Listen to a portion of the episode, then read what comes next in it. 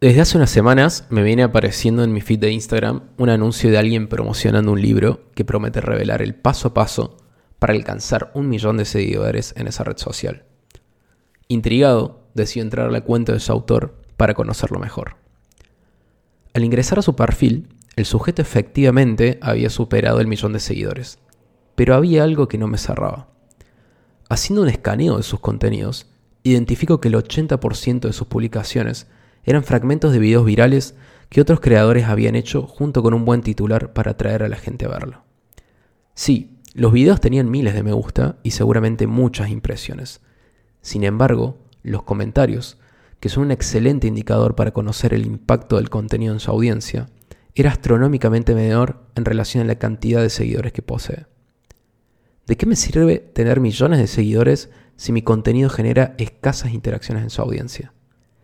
En diseño de experiencia de usuario y en el mundo de los negocios, tenemos un nombre para definir a las métricas que no valen la pena enfocarse. Métricas de vanidad.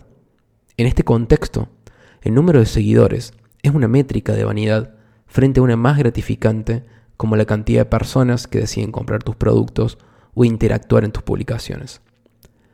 Identificar correctamente las métricas de vanidad para enfocarse en las métricas que verdaderamente impactan el negocio es de vital importancia para el éxito de cualquier startup o proyecto. Lo que pocos saben es que podemos aplicar este mismo criterio para definir mejor nuestros objetivos personales. ¿A qué me refiero con esto? Veamos algunos ejemplos. Muchas personas promueven y celebran la cultura de leer decenas de libros al año como indicador de crecimiento personal y profesional. Al contrario, el retorno de inversión de un libro se encuentra en nuestra capacidad para aplicar lo aprendido en algo concreto y no en cuántas páginas sos capaz de leer por semana. Leer es importante, pero más importante es la habilidad que te aporta lo que lees. Trabajar 12 horas al día es otra métrica que muchos emprendedores y gurúes de la productividad promueven para alcanzar el éxito. Y sin embargo, de nada sirve trabajar tantas horas si el impacto del resultado es bajo o la tarea podría haberse resuelto en menos tiempo siendo más eficiente. Identificar a tiempo las métricas de vanidad que inconscientemente consideramos como relevantes para nuestra vida es de vital importancia para tomar decisiones más inteligentes y dejar de engañarnos con estupideces que no nos llevarán a ninguna parte. Veamos cómo aplicarlo.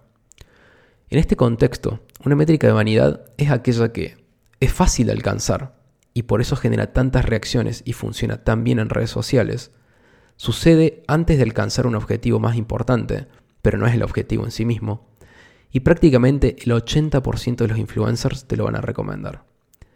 Cuando se trata de alcanzar un objetivo, por lo general, las métricas de vanidad se encuentran al comienzo del recorrido para lograr el resultado deseado.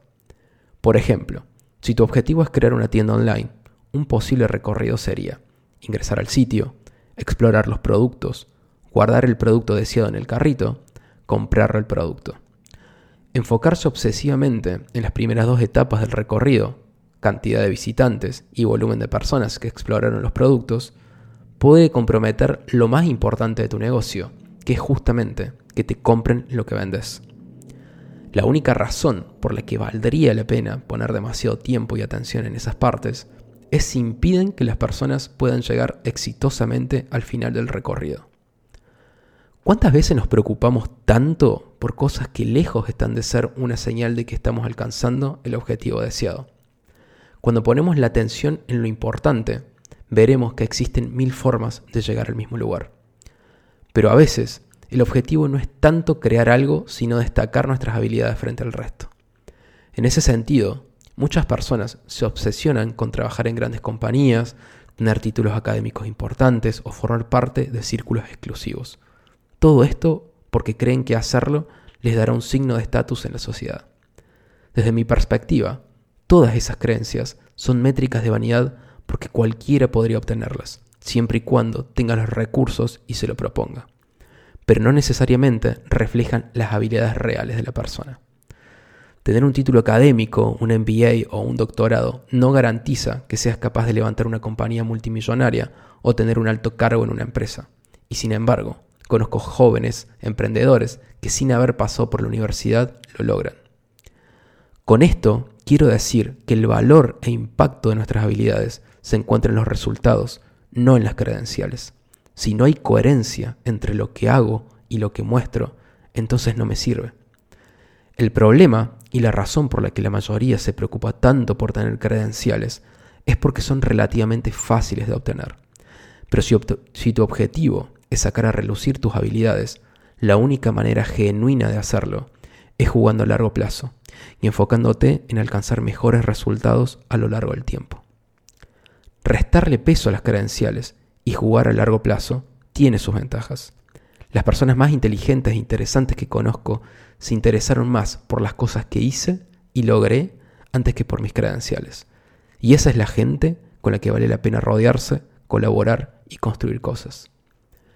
Incorporar las métricas de vanidad a tu vida para poder identificarlas a tiempo te ayudará a ver las cosas con más perspectiva y a ocuparte por mejorar la calidad de todo lo que haces y te rodea por sobre la cantidad. ¿De qué me sirve tener 100 amigos si cuando tengo una emergencia me llaman 3? ¿De qué me sirve alcanzar 300.000 seguidores en Instagram si lo que comparto no está alineado a mis valores y propósitos?